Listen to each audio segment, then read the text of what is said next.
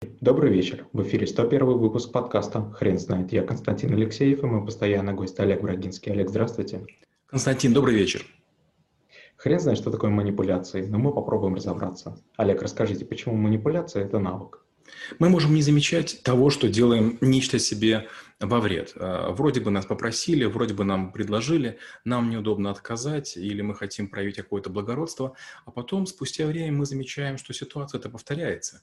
И то, что мы раньше делали, может быть, э, даже с удовольствием, теперь уже совсем идет в разрез с нашими интересами. Вот тут-то и пора задуматься, а не манипуляция ли это. На навыке манипуляции мы как раз и говорим о том, что когда на вас влияют для получения личной корости, вам во вред, наверное, в этом хорошего ничего нет. Какие существуют виды манипуляции?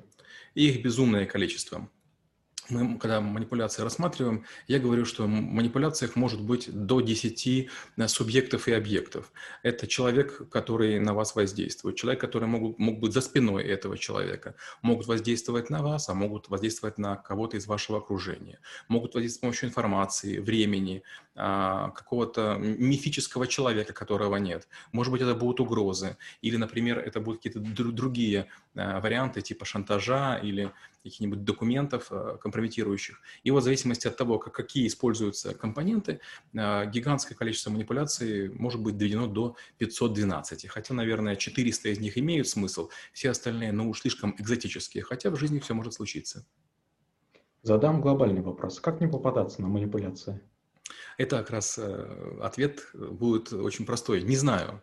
Дело в том, что если вы уже с кем-то попали в ситуацию, где вами воспользовались, если вы смогли а, каким-то образом даже, может пострадать, вы, скорее всего, в эту схему не попадетесь. Но мошенников бесчисленное количество. Людей, которые играют на тонких струнах души, еще больше. Есть молоденькие красивые девушки, есть негодяи, а, наглые молодые парни, есть э, взрослые ленивые люди, есть хитрые взрослые люди. Поэтому, к сожалению, а, слишком много проблем. Это как, как, как э, не отравиться грибами. Да вообще их лучше не есть. Как использовать манипуляции в положительном контексте?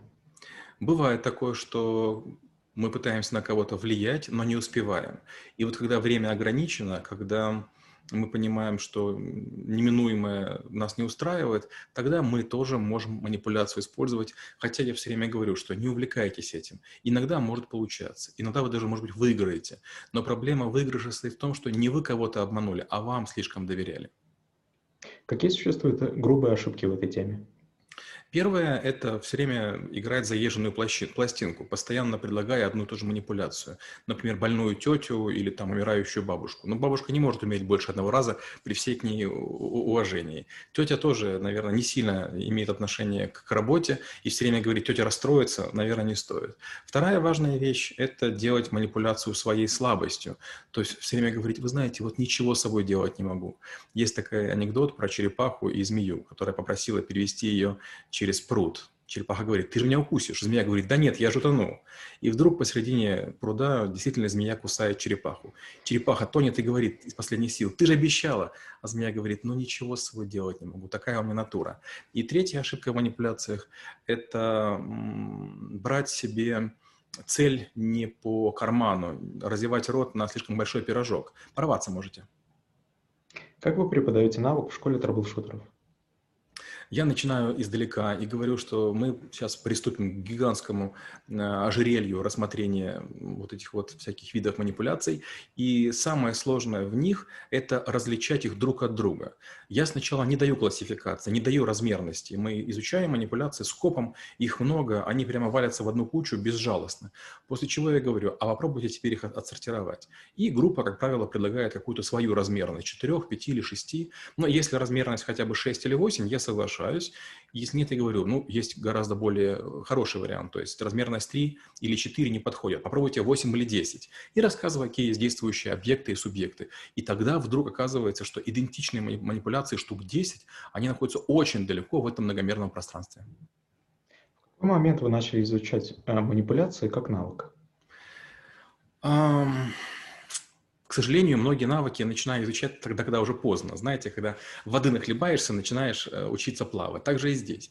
Был период, я работал в крупной компании, и все было хорошо, пока я рос вверх. Но когда я достиг предела своего роста, а, оказалось, что выше меня только там, буквально один человек, а, я вдруг понял, что все люди по моей горизонтали, и мой шеф в том числе, постоянно манипулируют. Сначала я думал, это нехватка информации. Потом мне казалось, может, это какая-то такая игра. А потом я понял, понял, это главное оружие руководителей. И я подумал, ну я постоянно проигрываю, пора с этим что-то делать. Сначала изучил, потом ко мне стали обращаться за советами, так я стал такой мик- микрогуру. Олег, спасибо. Теперь на вопрос, что такое манипуляция, будет трудно ответить. Хрен знает.